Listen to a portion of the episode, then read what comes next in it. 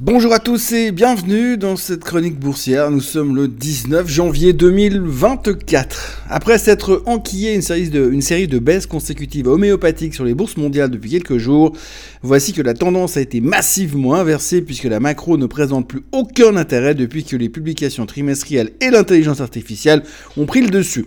Alors détrompez-vous, les chiffres macro qui sont publiés, les déclarations des banquiers centraux qui sont faites démontrent toujours que la baisse des taux en mars va certainement nous passer sous le nez, mais tant que Nvidia bat des records à n'importe quelle occasion, cela nous donne la voie à suivre, celle de la hausse.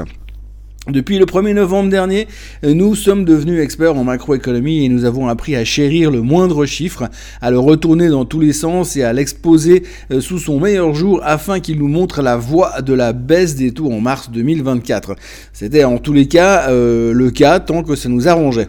Bon là depuis quelque temps, entre l'inflation qui remonte, l'emploi qui ne veut pas baisser et l'économie US qui reste forte comme un bataillon de Marines, on n'a plus trop d'arguments pour euh, dire que la Fed n'aura pas d'autre choix que de baisser les taux.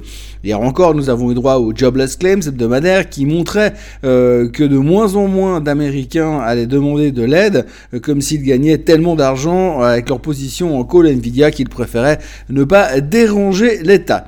Une telle force relative de l'emploi aurait pu avoir un impact négatif pour les marchés et remettre une couche sur les peurs de non-baisse des taux euh, ces prochains mois. Mais pour cela, il aurait fallu une armée de berriches un peu plus convaincue que ce que nous avons actuellement. Il y a pourtant du monde qui est convaincu que c'est trop cher et que ça ne peut pas durer, tout, tout comme il y a du monde qui pense que pour aller plus haut, il va falloir un peu plus que des bonnes recommandations sur Nvidia et AMD.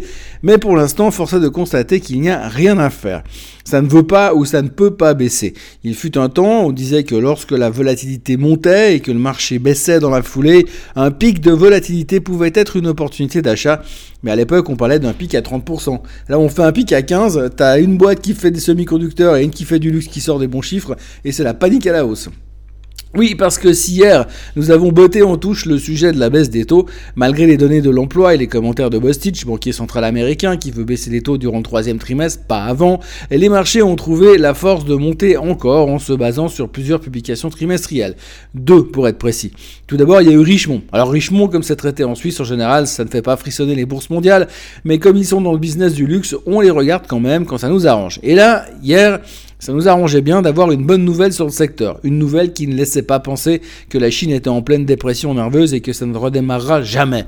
Les ventes de Richemont ont progressé de 4% sur les fêtes de fin d'année et c'était bien mieux que ce que les stars de la finance attendaient. Et les ventes de bijoux se portent bien euh, et cerise sur le gâteau euh, se passe pas mal, surtout en Chine et aux États-Unis. Et ce, malgré le ralentissement économique annoncé en Chine.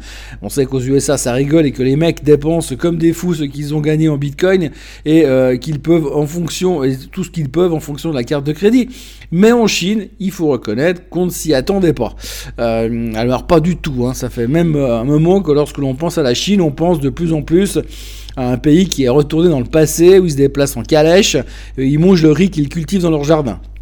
Ben ouais, hein, depuis qu'il n'y a plus de croissance, le pays s'est éteint, mais là tout de suite, rien qu'à l'idée d'imaginer que ces Chinois seraient encore capables d'acheter du quartier, du Van Cleef, et les portes du paradis se sont ouvertes à nouveau. Les riches Chinois consomment quand même, du coup, comme on l'avait pas vu venir, Richemont a explosé de plus de 10% hier. Mais comme euh, dans le monde de la finance, euh, on est des malins, euh, eh bien, que si, que si on était des animaux, on serait des renards, on a tout de suite fait le lien avec le fait que si les Chinois achètent du quartier, ils ont certainement dû acheter des sacs, des montres, des pompes moches et des stylos chez LVMH, Kering et tutti quanti. Et comme cette équipe représente un tiers du CAC 40, autant vous dire que la hausse était pliée. Et pourtant, les bonnes nouvelles ne s'arrêtent pas là. pendant que les petits miséreux banquiers centraux étaient tous en train de nous dire que l'inflation restait un problème et qu'il ne fallait pas trop s'emballer et qu'ils chercheraient, qu'ils cherchaient tous lâchement à vouloir nous gâcher notre baisse des taux qu'on avait prévu depuis des mois nous avons réussi à trouver d'autres raisons de monter, d'autres raisons que le luxe. Oui, parce que n'oublions jamais que la tech est notre ami et que lorsque l'on sait, euh, que l'on ne sait plus quoi faire, que l'on ne sait plus vers qui se tourner et que l'on a perdu tout espoir de voir le marché monter, il reste toujours le mot magique qui peut transformer votre journée de merde en journée magique, justement.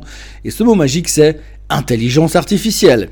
Avec trois points d'exclamation à la fin, c'est important. Donc hier, nous avons eu les chiffres de Taiwan Semiconductor. Hier, la société taïwanaise et bientôt chinoise ont annoncé qu'ils prévoyaient que leur chiffre d'affaires allait bondir de 20%, et cela à cause de je vous le donne en mille, l'intelligence artificielle, avec trois points d'exclamation, d'interrogation d'exclamation à la fin, c'est important. Euh, le titre a donc bondi de 10%, emmenant avec lui tout ce qui fabrique des chips d'une manière ou d'une autre. Je crois que si, Zweifel ou Pringles avaient été cotés en bourse, ils seraient montés aussi.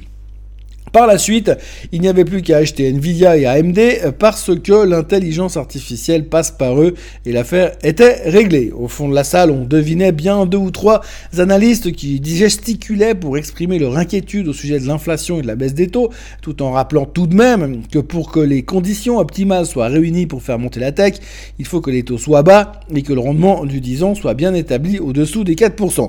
Là tout de suite, le rendement du 10 ans est à 4,16 et il revient gentiment là où il était en novembre quand Powell a laissé entendre qu'éventuellement peut-être il pourrait revoir sa vision sur les taux. Mais peu importe, on se foutait pas mal de la macro parce que là tout de suite, hier, on était surtout obsédé par le fait que l'intelligence artificielle, avec trois points d'exclamation, c'est quand même la base et c'est pour ça que les bourses pourraient facilement monter jusqu'en 2030.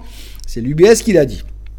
Et comme si l'on avait encore besoin d'un truc pour monter, les analystes de Bank of America sont venus au secours d'Apple en disant qu'on n'avait rien compris et qu'Apple c'était trop bien et que ça pouvait monter de 23% de plus. Bref, Apple a repris plus de 3%, le S&P 500 est au bord de casser à la hausse pour la huitième fois de l'année et comme si ça ne suffisait pas, les bears se sont fait rincer pour la septième fois de l'année et ça commence à devenir pénible au niveau de la cicatrisation. En tous les cas, il y a une chose qu'il faut retenir, c'est qu'on se fout comme de l'an 40 de la potentielle baisse des taux, maintenant que l'on sait que la tech va bien plus rien ne peut nous arriver. Enfin, jusqu'à ce soir en tous les cas. Ce matin en Asie, on a tenté le rebond à cause de Taiwan Semis, mais le rebond aura fait long feu en Chine et à Hong Kong. Les deux indices sont déjà légèrement dans le rouge, probablement parce que euh, les riches, euh, probablement que les riches traders locaux sont dans l'avion pour aller acheter des babioles chez LVMH pour le week-end, maintenant qu'ils savent que ça n'est plus la crise chez eux. Pendant ce temps, le Japon est en hausse comme tous les jours, on dirait presque que le Nikkei est couplé à Nvidia. En tous les cas, euh, et tout, en tous les cas, la fête technologie d'hier soir a donné le ton à Tokyo ce matin. Pour le reste, le pétrole est à 74 dollars, ça continue de monter gentiment. Mais c'est pas grave, puisque depuis hier soir, on se pas mal de la macro. Les tensions avec les outils sont toujours là. Les ricains vont continuer à bombarder parce qu'en même temps, ça liquide les munitions et ça entretient le budget pour l'an prochain. L'or est à 2022 dollars et le bitcoin est à 41 000 dollars. Si quelqu'un a un niveau d'entrée très précis sur le bitcoin, je suis preneur. Autrement, on notera que Tom Lee, un des plus gros bulls que l'on puisse trouver à Wall Street, pense que le marché peut baisser de 7% dès le mois de février, pas 8, hein, pas 6, 7, et qu'ensuite il faudra tout racheter. Que le trading du café est devenu très compliqué avec la crise de la mer Rouge, mais c'est pas grave parce qu'à Davos ils sont tous en train de reconstruire la confiance en se passant mutuellement de l'huile de massage sur les épaules. Zuckerberg a annoncé que Meta était en train de dépenser des milliards en chips de chez Nvidia, et bam, nouveau record. Un panel de chefs d'entreprise américaines interrogés à Davos pense que Trump va gagner cette année et ne sont pas inquiets pour la suite. En même temps, quand tu vois le dernier discours de Biden que personne n'a encore réussi à traduire parce que ça veut rien dire, tellement il est sénile qu'on peut même pas me faire croire qu'il va rester 50 plus. Ou alors, il faut l'embaumer. Pour ce qui est des chiffres économiques du jour, nous aurons le PPI en Suisse et en Allemagne, Madame Lagarde qui parlera et les chiffres du Michigan Consumer Confidence.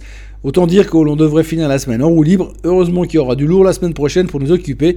Pour le moment, les futurs sont inchangés. Mais comme euh, la baisse ne semble plus être une option, tout devrait bien se passer. Excellente journée à tous, très bon week-end et à lundi.